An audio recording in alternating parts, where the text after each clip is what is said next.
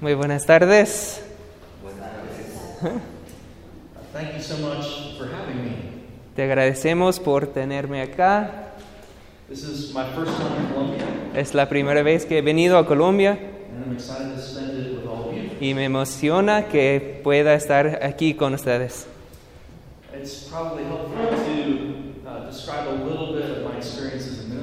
Creo que les ayuda un poquito que yo describa mi experiencia como pastor, Uh, but maybe I'll start even as a child before I was a minister. pero primero voy a empezar con mi niñez antes de ser ministro. My father was an elder in five or six different church plants. Mi padre, ah, ok. Mi padre era Uh, Ah, ok. plants. Era un anciano en cinco o seis ah, iglesias, plantaciones de iglesias. So I've been involved in uh, the planting of new churches uh, since I was a child. Entonces estaba involucrado en la plantación de iglesias ah, desde mi niñez. Uh. Mi esposa y yo estábamos en una plantación de una planta ah, cuando nos casamos. When I attended seminary, I was part of a church plant. También en el seminario estuve involucrado con, con otra iglesia, misión. And for seven years, I served as I served a church plant in St. Paul, Minnesota. Y también por siete años en, ah, estuve como el plantador de una iglesia en St. Paul, Minnesota. And now, for the last four years, I've been working Y ahora por los últimos cuatro años he estado trabajando con plantadores de iglesias en todo el estado- los Estados Unidos. And we help about 30 to 30, 50 different church plants every year. Entonces ahorita estamos ayudando entre 30 y 50 iglesias que están siendo plantados cada año. So I, I love uh, the excitement of starting a new, of seeing a new church started. Entonces para mí me encanta la emoción de empezar una iglesia nueva. And I know uh, from experience the challenges and the frustrations and difficulties Y of. Por mi, eh, bueno, por mi experiencia he conocido bien eh, lo- las dificultades de plantar las iglesias, But we also know the excitement of seeing a new church planted. Pero también sabemos qué tan emocionante es ver nuevas iglesias siendo plantadas. Podemos ver a las personas que se trasladan del reino de la oscuridad al reino de la luz. and the excitement of people who are willing to give everything to see a new church planted. Y nos emociona más que las personas que se, invol- se involucran dan todas sus vidas a la misión de empezar una iglesia. Entonces vamos a hablar un poquito de qué se necesita para plantar una iglesia. Uh. Es muy importante que ustedes sepan que yo soy presbiteriano. Uh. Soy presbiteriano de convicción y de práctica.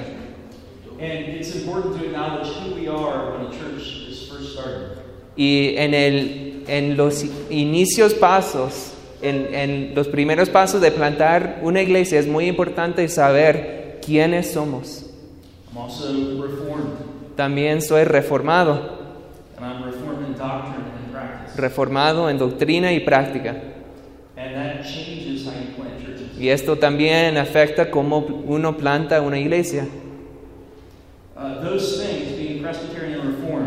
Estas cosas de ser presbiteriano y reformado it necessarily informs how I think about church planting me informa cómo el pensar sobre la plantación de iglesia and how I teach about church y planting. también cómo voy a enseñar sobre la plantación.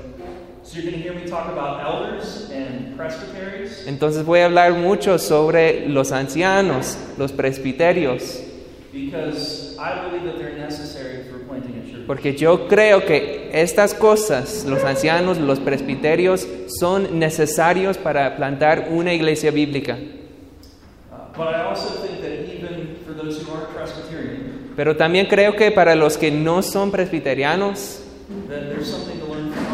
ustedes pueden aprender algo de mí, but also as Presbyterians, pero también nosotros como presbiterianos we can learn from others who aren't Presbyterian. tenemos algo que aprender de los que no son presbiterianos.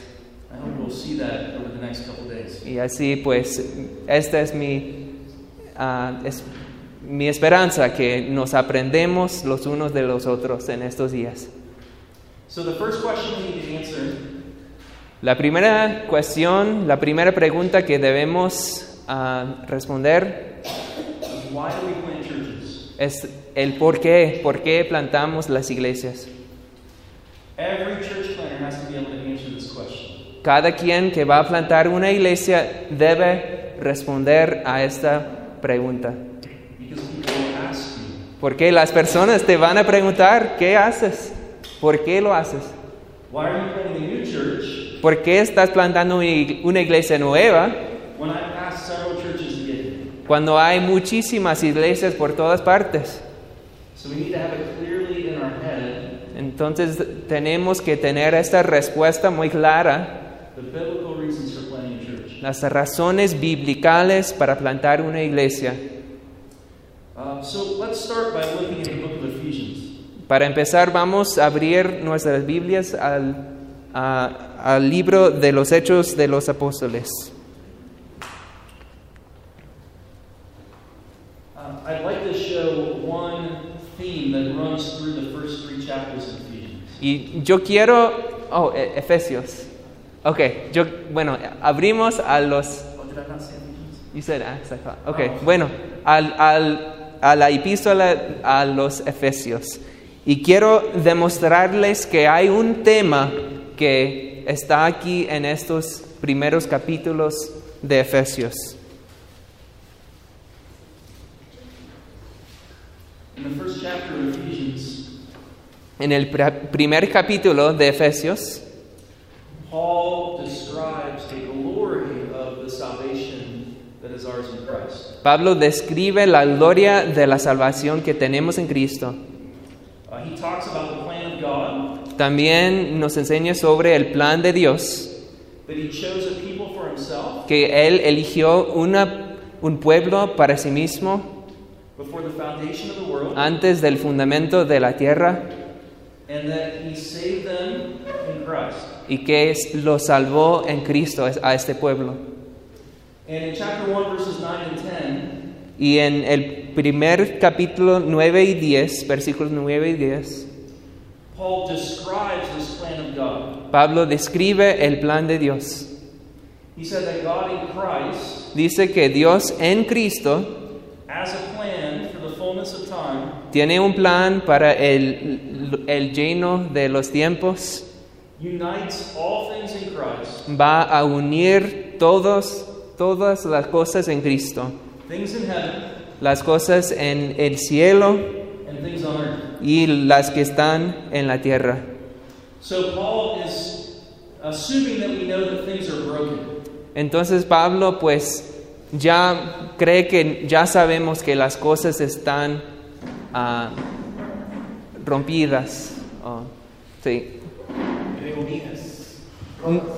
Ah, rotas. Bueno, empieza que, que están rotas las cosas, pero tiene un plan. Ok, sigue, sigue. Go ahead. And that God sends Christ to heal things that are broken.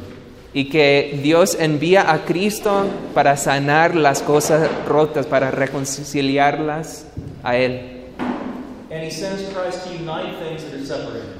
Y para reconciliar a las cosas separadas.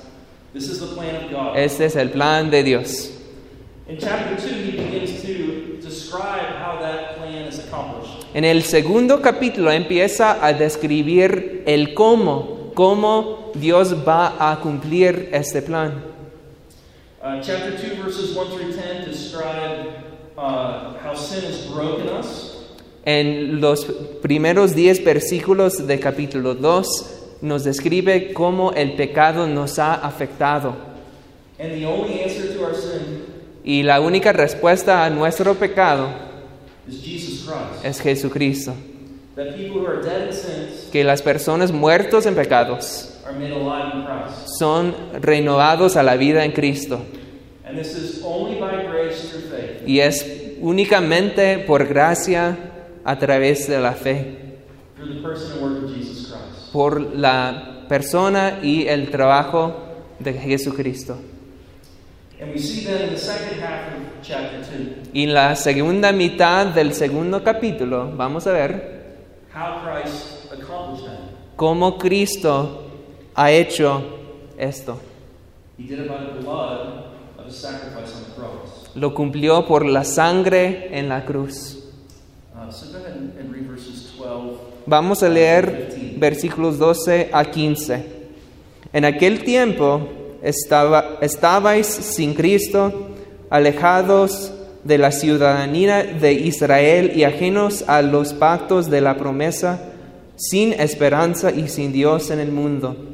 Pero ahora en Cristo Jesús, vosotros que en otro tiempo estabais lejos, habéis sido hechos cercanos por la sangre de Cristo porque Él es nuestra paz, que de ambos pueblos hizo uno, derribando la pared intermedia de separación, aboliendo en su carne las enemistades, la ley de los mandamientos expresados en ordenanzas, para crear en sí mismo de los dos un solo y nuevo hombre, haciendo la paz. So those who were enemies of God Entonces, eh, aquellos que eran enemigos de Dios, ahora tienen la paz con Dios. And Jews and Gentiles who hated each other Y los judíos y las- los gentiles que se odiaban entre sí, in Christ are now one family, en Cristo son una familia unida, una casa de fe, un edificio, un templo que, van a que son edificados en la- los profetas y los apóstoles, con Cristo como el fundamento, el cimiento. This is the plan of God Este es el plan de Dios to heal things that are broken para sanar las cosas heridas and to unite things that are separated. y para reconciliar las cosas que eran separadas. Entonces, ¿qué tiene que ver todo esto con la plantación de iglesias? Uh, let's look at chapter 3, verses 7 through 10. Esto lo vamos a ver en capítulo 3, what verses? 7 through 10. 7 a 10. You want me to read it? Ah, ok. Versículo 7, capítulo 3. Del cual yo fui hecho ministro por el don de la gracia de Dios que me ha sido dado según la operación de su poder.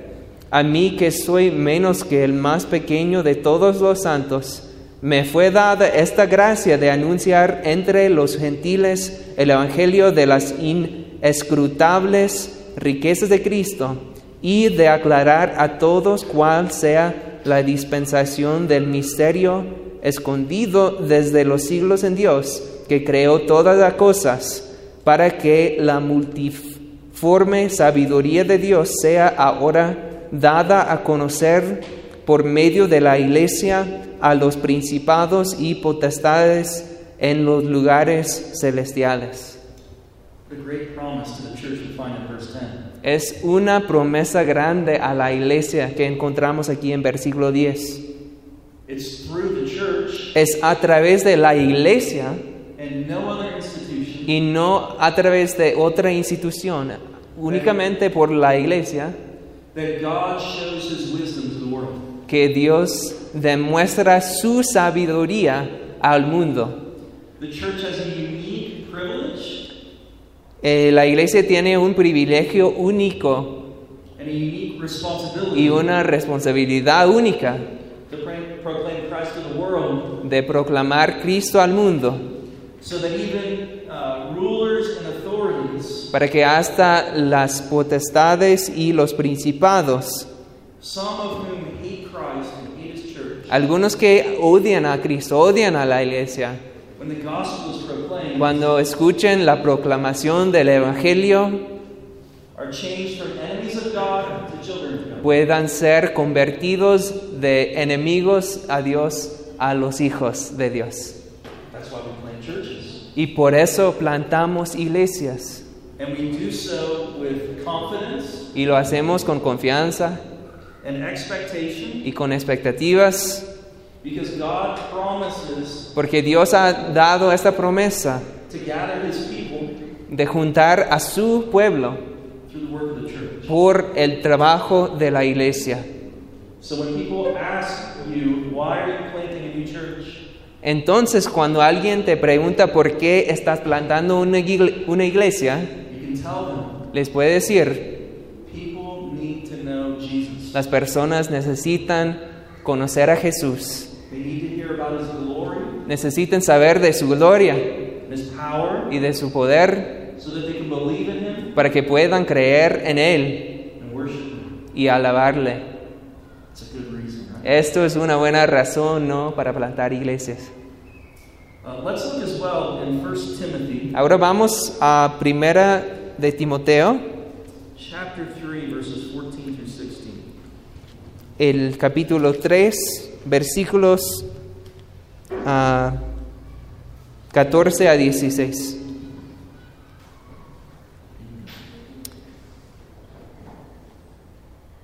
Esto, esto te escribo, esto te escribo, aunque tengo la esperanza de ir pronto a verte, para que si tardo, tardo, sepas cómo debes conducirte en la casa de Dios, que es la iglesia del Dios viviente, columna y baluarte de la verdad. E indiscutiblemente grande es el misterio de la piedad. Dios fue manifestado en carne, justificado en el Espíritu, visto de los ángeles, predicado a los gentiles, creído en el mundo, recibido arriba en gloria. Verses, En estos versículos, Paul is explaining the primary reason that he wrote this letter. Pablo nos está explicando la, la primera razón o la, la, la razón más importante por la cual escribió esta carta. Para que ellos sepan cómo o supieran cómo deben de actuarse, conducirse in the household of God en la casa de Dios, and in the church of God. que es la iglesia de Dios. And it's important to remember Y es importante que recordemos he's writing to a specific church que está escribiendo a una iglesia en particular, in a specific place. en un lugar espe- específico. So everything that he says in these verses, Entonces todo lo que está diciendo en estos versículos he's, he's telling to local congregations está diciendo a una congregación local in specific locations. en un lugar específico. So what's he telling us? Entonces, ¿qué está diciendo? First of all, he, he uses the image of a household or a house. Primeramente está usando una ilustración de una casa o un lugar, o, o- o un hogar, digo. And, and I think he's, he's describing the church in this passage as a house.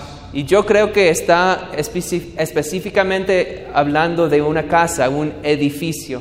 He's using building imagery, Está usando la imagen de un edificio. and, and I think he's using building imagery here as well. It's a house. Okay, sí. there's a- right. Um, to the people to whom Paul's writing, El pueblo que está recibiendo esta carta, mostly Jews, la mayoría de ellos son judíos. what would they hear when he says, calls them the house of God? ¿Qué pensarían cuando escuchan la casa de Dios? Sí, el templo de Dios. Y también el tabernáculo. the house of God, the place where God meets with his people. La casa de Dios es donde Dios se reúne con su pueblo. Y ellos enten- entenderían El-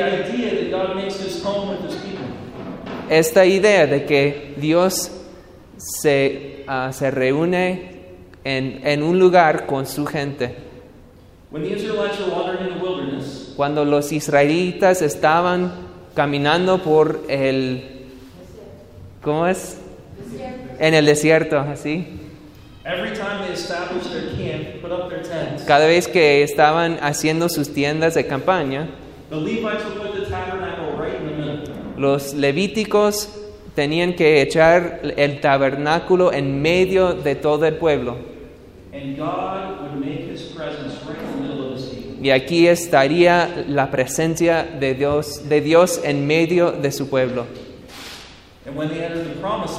Y cuando llegaron a la, a la tierra prometida, Salomón ah, edificó el templo en una ciudad sobre una montaña y muchas veces al año el pueblo de Dios vinieran a esta ciudad para alabar a Dios. Ellos entendieron el, significado de la presencia de Dios entre su pueblo, el pueblo de Dios. Esta es la imagen que está usando Pablo aquí en la carta a Timoteo, que Dios hace su hogar en medio de su pueblo. And he does so today Y también hoy está haciendo lo mismo in the church. en la iglesia. Understand the significance of what Paul's saying here. Ustedes entiendan el significado de lo que está diciendo Pablo aquí. He's writing to a local congregation in Está. Escribiendo a una congregación local en Efesios And he's telling them y les está diciendo that you, the church of Ephesus, que ustedes, la iglesia en, Efes- en Ef- Efesios, es Éfeso, en Éfeso, que ustedes son la casa de Dios. Y piensen ustedes cómo describe el Antiguo Testamento sobre la casa de Dios. One example is the vision that we find in Ezekiel 47. Un ejemplo es la visión de Ezequiel en capítulo 47 de Ezequiel.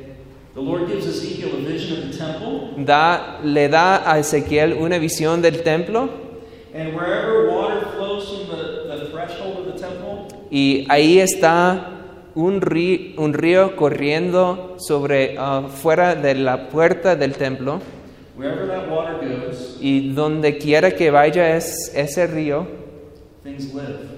hay vida And wherever the water doesn't go, y donde no vaya el río things die. las cosas se mueren. Y ahora Pablo está diciendo a esta iglesia, ustedes son la casa de Dios. You have access to rivers of living water. Ustedes tienen el acceso al río de, de vida viviente. And as you proclaim the gospel Y mientras ustedes predican el Evangelio and people believe in Jesus Christ, y la gente viene a creer a- en Cristo Jesús, they drink of streams of living water. ellos van a tener este acceso para tomar el río del agua viviente. Y esa bendición es solamente para la iglesia, es una promesa para la iglesia. No other institution No hay otra institución that possesses living water in that que posee eh, la agua viva en esa manera. That's just the first image in this passage. Y esto solamente es la primera imagen en estos versículos. Second, he describes the church as the church or the assembly of God. Y luego habla de la iglesia como una asamblea de Dios. Este es el, el significado de esta palabra iglesia. Es una congregación, una asamblea en griego. It's the church of the living God, Y dice que es la iglesia del Dios viviente, the one who is alive el que realmente viva and continues to give life. y continúa dando vida. That image of a church or assembly is an Old Testament. Esta imagen de una asamblea también viene del Antiguo Testamento. God appeared on Mount Sinai Dios apareció en el monte Sinaí and he called the people of Israel y llamó al pueblo de Israel and he called them an assembly. y les llamó una asamblea. Paul in Romans uses that same language to call Israel the church of God. Y también en Romanos Pablo usa ese- este mismo lenguaje para llamar a la iglesia la asamblea de Dios. The assembly of God La asamblea de Dios is uh, the people of God es el pueblo de Dios, who've been called out by the voice of God que han sido llamados por la voz de Dios and by the power of His voice. y por el poder de, Dios, de, de su voz. Saved. Han sido salvados. This is the same God who created the world, es el mismo Dios que creó al mundo, who said, "Let there be light," que dijo que sea la luz, que haya luz, and there was light. y sí, había luz. And by that same powerful voice, Y por esa, la misma voz fuerte de Dios, we read in 2 Corinthians 4 leemos en 2 de Corintios capítulo 4 that He shines the light of the gospel into our hearts, que Él resplandece la luz del Evangelio en nuestros corazones para que nosotros podamos ver la gloria de la faz de Jesucristo. Ah, la faz de Dios. So, as Paul is speaking to this congregation in Ephesus, Entonces cuando Pablo está hablando a esta congregación en Éfeso, les está diciendo, if you hear the voice of God si usted escucha la voz de Dios and hear the voice of Jesus Christ y escucha la voz de Cristo Jesús, and believe in Him, y si crees en Él, you are the assembly of God. ustedes son la asamblea de Dios. This is the same voice that we read of in John 10, Es la misma, misma voz que escuchamos en Juan capítulo 10, the voice of the Good Shepherd, la voz del buen pastor who calls his sheep by name, que llama a sus ovejas por nombre and they hear his voice y ellos escuchan su voz and they follow him y lo sigan because they know his voice. porque, lo, porque conocen la voz del pastor. So the church is the institution Entonces la iglesia es la institución through which the voice of Jesus Christ speaks a través de cual habla la voz de Jesús and people are saved. y la gente se salva. That's the second image. Esta es la segunda imagen aquí en 1 de Timoteo 3. But finally, Paul uses another building image. Pero ahora Pablo usa un- una imagen más. He calls the church the pillar and buttress of the truth. Llama a la iglesia el- la columna y el sostén del, ah, de la verdad. Uh, you probably understand the image of a pillar. Yo creo que ustedes entienden esta imagen de la columna. Maybe it brings to mind Samson, y nos recuerda de San- Sansón, Sansón, whose last act was to knock down the two pillars. Que su último hecho en su vida fue de tirar las dos columnas. And the building collapses. y se tiró el edificio, se derribó. This is the same image that Paul's using. in 1 Timothy. Esa es la, mi- la misma imagen que está usando Pablo aquí. Está eh, describiendo la iglesia como columna y como una viga, un sostén, que so- soporte la verdad de Dios y lo alza y lo sos- sostiene arriba, para que todo el mundo vea la gloria de Cristo y para que vengan a creer que Él es su Salvador. And there's a sense in this passage Hay un, un sentido aquí en este pasaje that in this last description, que en esta última descripción de la iglesia, that Paul is giving a test que Pablo está dando un examen, una prueba, that helps us determine que nos ayuda a determinar si una congregación es verdaderamente, es una iglesia de verdad. How do they handle the truth of God? La prueba es cómo mantienen la verdad de Dios. Do they hold up the glory of Christ, Están alzando la gloria de Cristo, His person and His work, su persona y su trabajo, so that the world can see His glory, para que todo el mundo vea su gloria believe on Him, y crea en Él and worship Him. y le alabe. But the last thing that Paul does in this passage, Y la última cosa que Pablo está haciendo en este pasaje, he describes the truth that the church is called to uphold. él describe esta misma verdad que, que la iglesia debe ah, mantener. Dice, indiscutiblemente grande es el misterio de la piedad. Now, we might expect him, A lo mejor eh, esperábamos que iba a decir in describing godliness, en, en describiendo la piedad to give us a list of rules. que iba a darnos unas leyes o What, what are the laws that we're called to obey? so qué son las leyes que debemos hacer para ser piadosos. Pero en describiendo el misterio de la piedad. Él nos enseña sobre Jesús. Uh, the Lord God Himself, Él describe al Señor Dios mismo, que vino al mundo en carne humana, que murió por los pecados de su pueblo, fue vindicado por su resurrección de, lo- de entre los muertos, fue creído en el mundo y ahora ah, está a la derecha de Dios. Aquí tenemos otra respuesta por qué plantamos iglesias. Because people need to know Jesus Christ. Porque la gente necesita conocer a Cristo Jesús.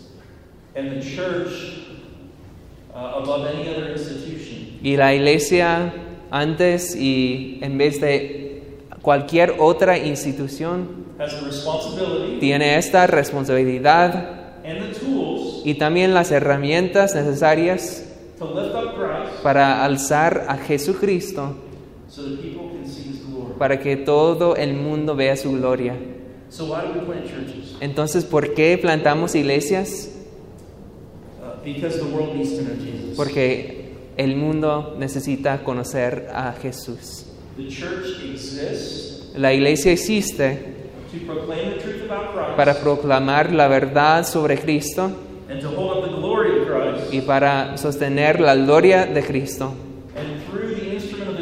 Y a través de esta herra- herramienta del- de la iglesia, proclamando esta verdad, Dios une y reconcil- reconcilia, even revealing His wisdom aún revelando su sabiduría to those who are enemies of God, a los enemigos de Dios, para que ellos se puedan convertir en hijos de Dios. Again, what a glorious privilege Qué, glori- qué privilegio tan glorioso to be able to proclaim the glory of Christ de proclamar la gloria de Cristo and to see the Holy Spirit work y a ver el- el- la obra del Espíritu Santo as enemies of God en los enemigos de Dios, become children of God. que ellos sean ya hijos de Dios. Entonces aquí tenemos dos razones por las cuales plantamos iglesias, pero ahora vamos a empezar a responder a la segunda pregunta, ¿cómo plantamos iglesias? Uh, so, uh, in the Orthodox Presbyterian Church, En nuestra denominación, la Iglesia Presbiteriana Ortodoxa, we have a particular approach to church planting tenemos un método en particular para plantar iglesias, una manera de hacerlo, that, that uh, characterizes how we do this work. que se caracteriza cómo hacemos esta obra de plantar iglesias. Uh, we believe it grows out of Scripture. Este método creemos que es bíblico, Uh, it follows the pattern that we see, especially in the book of Acts. que sigue, sigue el ejemplo que vemos en Hechos, But it might look somewhat different pero tal vez es, puede parecer diferente than the approach of some other churches. que los métodos que otras iglesias usan. So we usually talk about six steps to church planting. Entonces para nosotros hablamos de seis pasos en la plantación de una iglesia. The first step La primera, el primer paso is that we start with a group. es que empezamos con un grupo. Now that might sound different. Esto puede eh, sonar diferente a, a sus oídos. Uh, often, church plants start with a name. A menudo vemos que las iglesias em- empiezan con un hombre, con un solo hombre. Yes, one man with particular gifts, Un hombre que tiene dones espirituales, with great energy, que tiene mucha energía, uh, with great vision, con una visión muy grande, uh, que tiene una personalidad dinámica, una persona carismática. And if we have that man, Y si tenemos a este, este- esta persona, we can plant a church. podemos plantar una iglesia. That's not usually how we start. Pero para nosotros no empezamos así. We usually start with a group. Empezamos con el grupo. Uh, so, a, a couple examples. We don't have to turn there. Este, vemos ejemplos de esto en las escrituras. But, but Paul's, uh, Paul's practice Esta es la práctica de Pablo. was to go to a city Cuando él iba a una ciudad, and find a group that already exists. buscaba a un grupo que ya existía. A group of God fearing people Una, un grupo de personas temerosos de Dios que ya se estaban reuniendo. For example, Por ejemplo, in Thessalonica, en Tesalónica, él fue a la sinagoga and he proclaimed the gospel. y allí proclamó el Evangelio y un grupo de, que ya se conocían entre sí, que ya estaban alabando a Dios,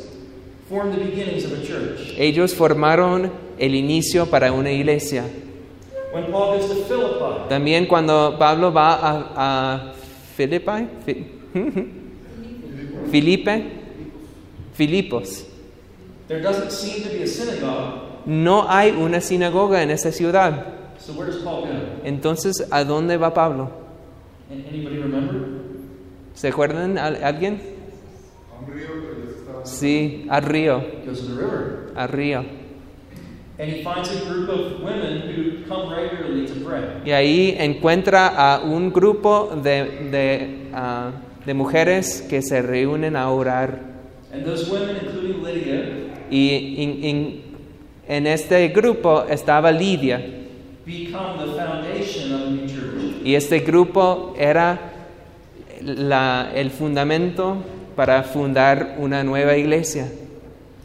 Uh, in a similar pattern, También en la misma ah, manera, uh, we typically look for a group nosotros buscamos un grupo before we look for a church planter. antes de buscar al pastor, el plantador.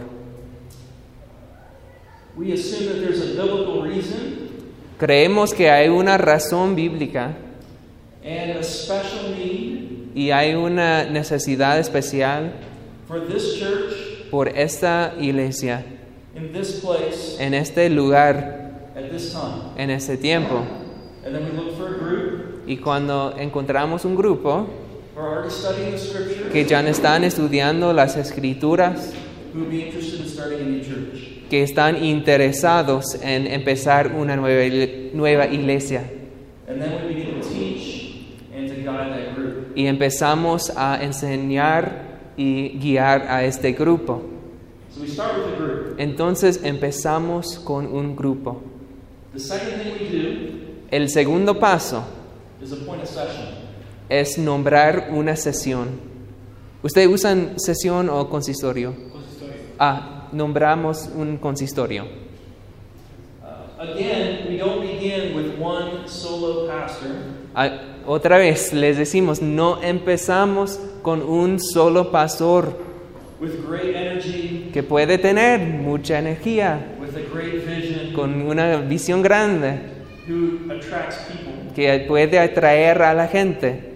But we, we gather a group Pero en- en- empezamos con un grupo and and we appoint several men Y el segundo paso es nombrar muchos ancianos para que sirvan como consistorio para liderar la iglesia. De pronto, consistorio no se entiende tanto, eh, algunos.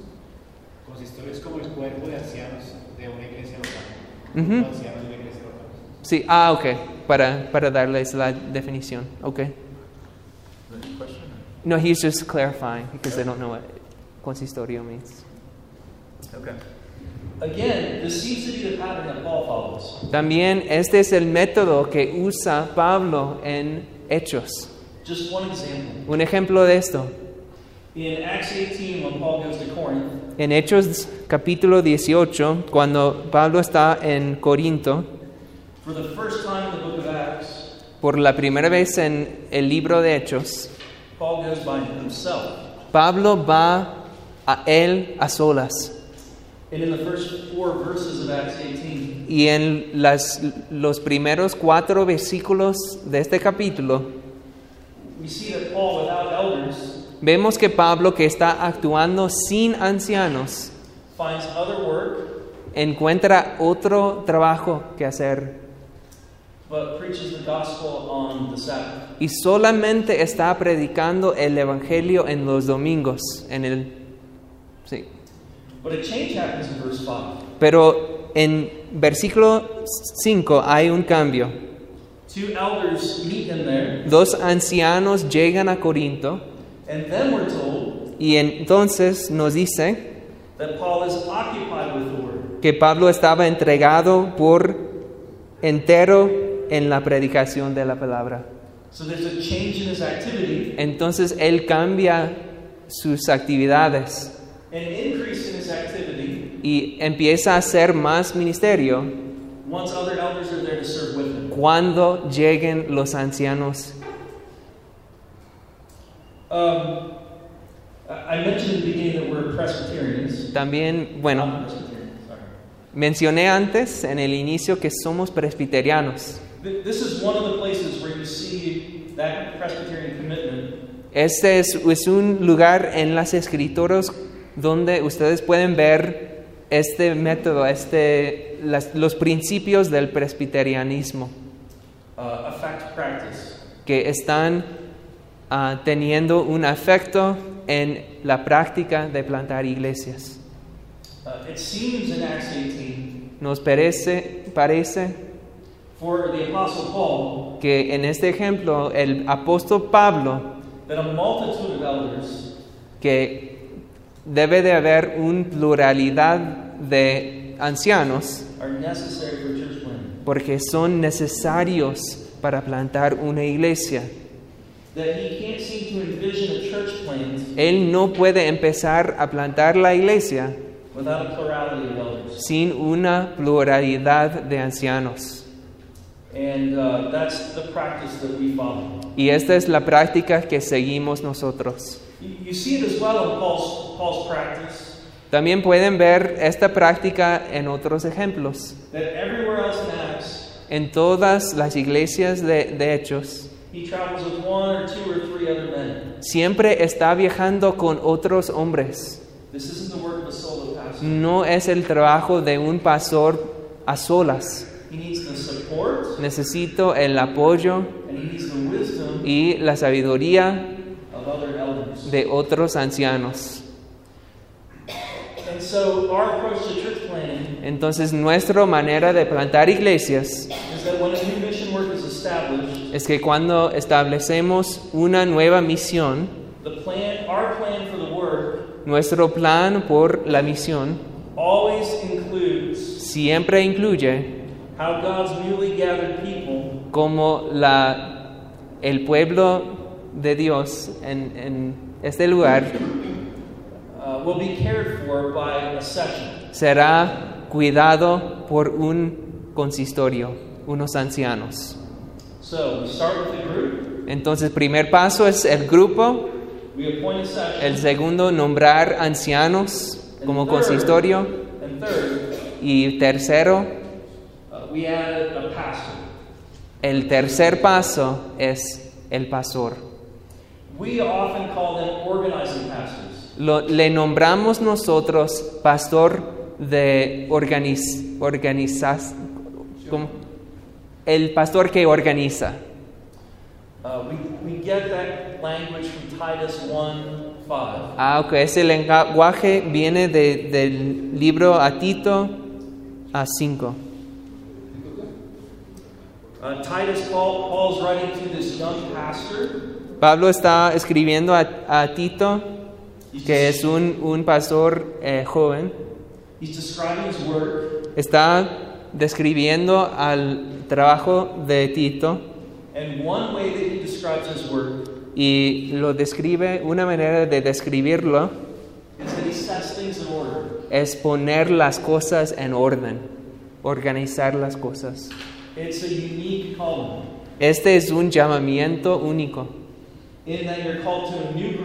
Entonces, en que estás llamado a un grupo nuevo que son recién ah, juntados and many of their practices y a, a lo mejor sus prácticas are new son nuevas and need to be developed. y necesitan ser desarrolladas. So, one of the primary roles of a church planner Entonces, uno de los papeles más importantes de un plantador de iglesias es poner las cosas en orden. Tiene que ah, fundar ah, el cimiento. Tienes que hacer minis- ministros de evangelismo, ministries of mercy, ministros de misericordia, ministros de administración, ministros de crecimiento espiritual y de alabanza. And so you need a man in place Entonces se necesita un pastor dedicado a la obra de poner las cosas en orden. So we start with the group. Entonces empezamos con el grupo, nombramos ancianos, añadimos un pastor y, y el cuarto paso, dar tiempo para que crezca. Church planting takes patience. La plantación de iglesias necesita paciencia.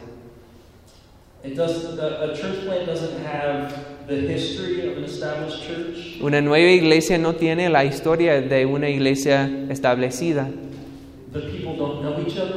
A lo mejor las personas no se conocen muy bien, They don't have practices in place. no tienen prácticas ya puestas. They don't know how to live together as brothers and sisters. A lo mejor no saben cómo ah, convivir como hermanos.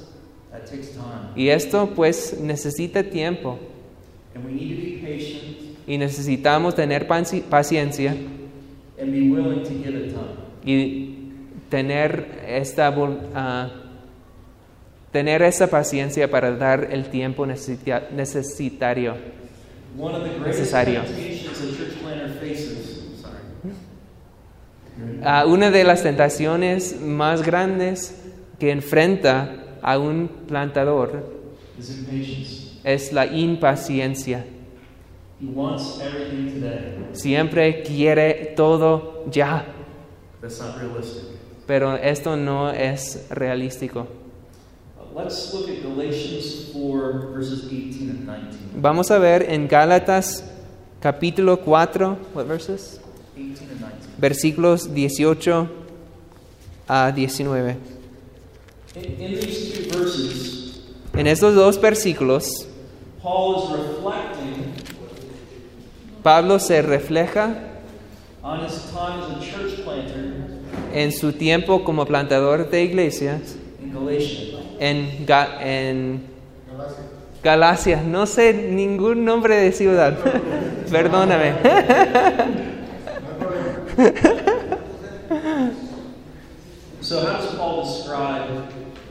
Entonces vamos a ver cómo se describe Pablo a la obra de plantación.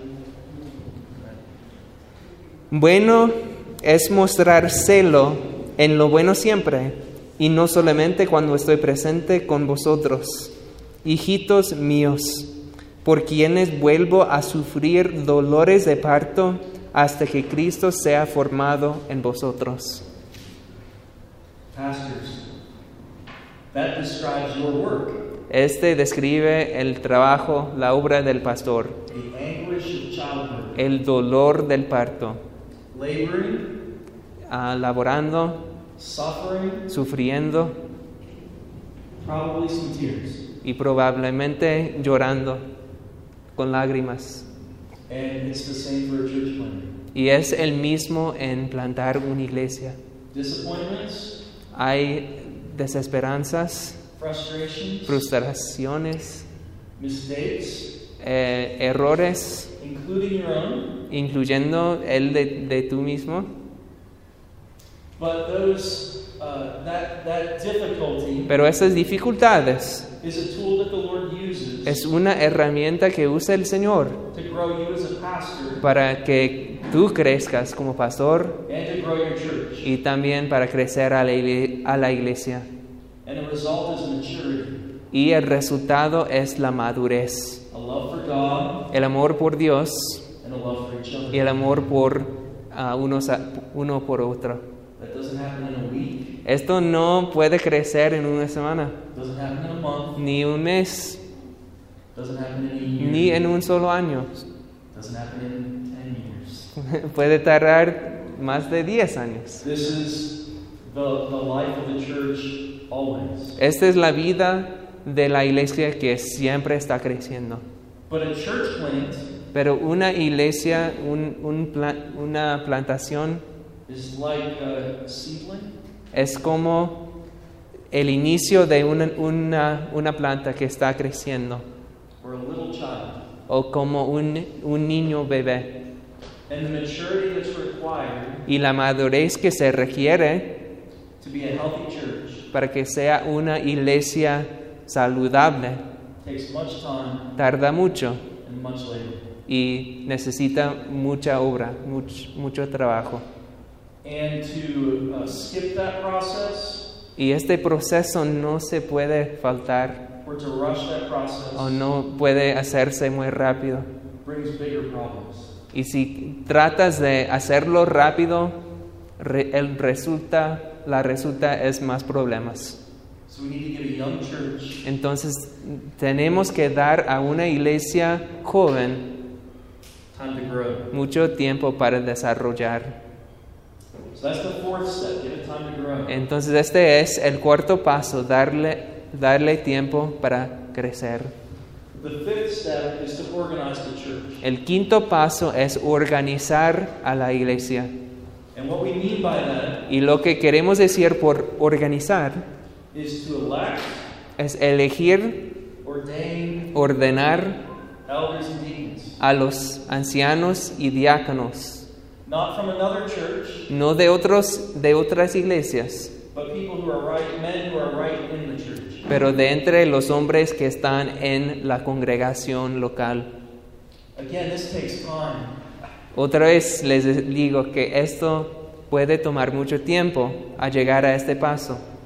For men to prove themselves, Los hombres necesitan ser probados, to grow and learn under the ministry of the church, necesitan crecer por el- la enseñanza de la iglesia to reach a level of maturity para que lleguen a un nivel de madurez where they can serve as elders and deacons. en que puedan servir como ancianos y diáconos. And to ignore this process Y si uno ignora este proceso or to rush this process o lo haces demasiado, demasiado rápido, is one of the surest ways es un método seguro to kill a church.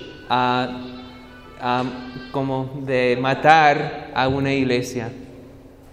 To ordain elders before they're ready, Si ordenas a ancianos que no estén listos, especially in a young church especialmente en una iglesia joven that's vulnerable, que es muy, muy vulnerable, ¿es palabra? Ok. destroy a church. Esto va a destruir la iglesia. Entonces hay que tomar tiempo y mucha oración. Es importante recordar uh, los pastores, ancianos y diáconos son dádivas de Dios, dones de Dios. Entonces tenemos que orar y enseñar y esperar que Dios dé este hombres, a estos, hombre- estos hombres. Entonces repasamos estos primeros cinco pasos. Empezamos con un grupo, nombra, nombrar ancianos, agregan a un pastor, deja tiempo para que crecer, organize it with elders and deacons, organizar con ancianos y diáconos locales. and then watch it take its place in the church. Y el sexto paso es ver que esta iglesia tomar su lugar en la iglesia ah, mundial. So what do we mean by that? ¿Qué queremos decir por eso? In a plan, En una iglesia ah, nueva, much una- of your energy mucha de la energía de la iglesia es como para adentro. Están desarrollando la iglesia. But as that church grows and matures, Pero cuando la iglesia llega a un nivel de madurez, that church should have a vision for the world esta iglesia debe tener una visión por el mundo para apoyar a la predicación y la difusión del evangelio en todo el mundo and to support other congregations that have need. y también a apoyar a otras congregaciones que tienen necesidades. Again, we see this pattern in the New Testament. También, también vemos es, esto en el Nuevo Testamento. Paul commends the church in Philippi Pablo da ah, comenda a la iglesia en, en ah, Fili- Filipo uh, como congregación que cuida por ah, las necesidades de otros. They were quick to send support to Paul. Este, se, se a- animaron a enviar apoyo a, a Pablo y también se animaron a apoyar a las iglesias en Jerusalén. In fact, Paul wrote a whole letter to the church in Corinth De hecho, Pablo escribió una carta completa a la iglesia en Corinto, 2 Corinthians, la segunda carta a los Corintios, y su ah, propósito primera era uh, being to call them to give churches. Que ellos, bueno, a darles el llamamiento a dar apoyo a otras congregaciones. One of the most beautiful things to see Una de las cosas más bellas que pueden ver is when a young church plant es cuando una iglesia, misión nueva, willingly and sacrificially, con, that? sí, se anima a dar a otras iglesias. We should be training our church plants to do that from the beginning. De- debemos entrenar a las iglesias desde el inicio a tener esta visión de dar a otros. The mission that God gives to His church La misión que Dios da a su iglesia nos llama a ver más allá de nuestras puertas. We see that in the Eso es lo que vemos en el pacto que Dios hizo con Abraham. Dijo que iba a ser una bendición a todas las naciones. También lo vemos en el libro de Jonás. Él fue enviado a Nínive. Y ellos odiaban a Israel, pero él fue a predicar el evangelio And the Lord relented y el Señor dejó su juicio ah, y los salvó a Nínive. Entonces debemos entrenar a nuevas iglesias nuevas con esta visión de, de ayudar en las necesidades de otras iglesias. And when they become their own church Y cuando ellos están ya bien organizadas, con sus propios ancianos y diáconos, ellos deben estar listos a servir a muchas, a muchos, y muy lejos de solamente su, a sus vecinos. Esta es parte de lo que significa ser una iglesia madura.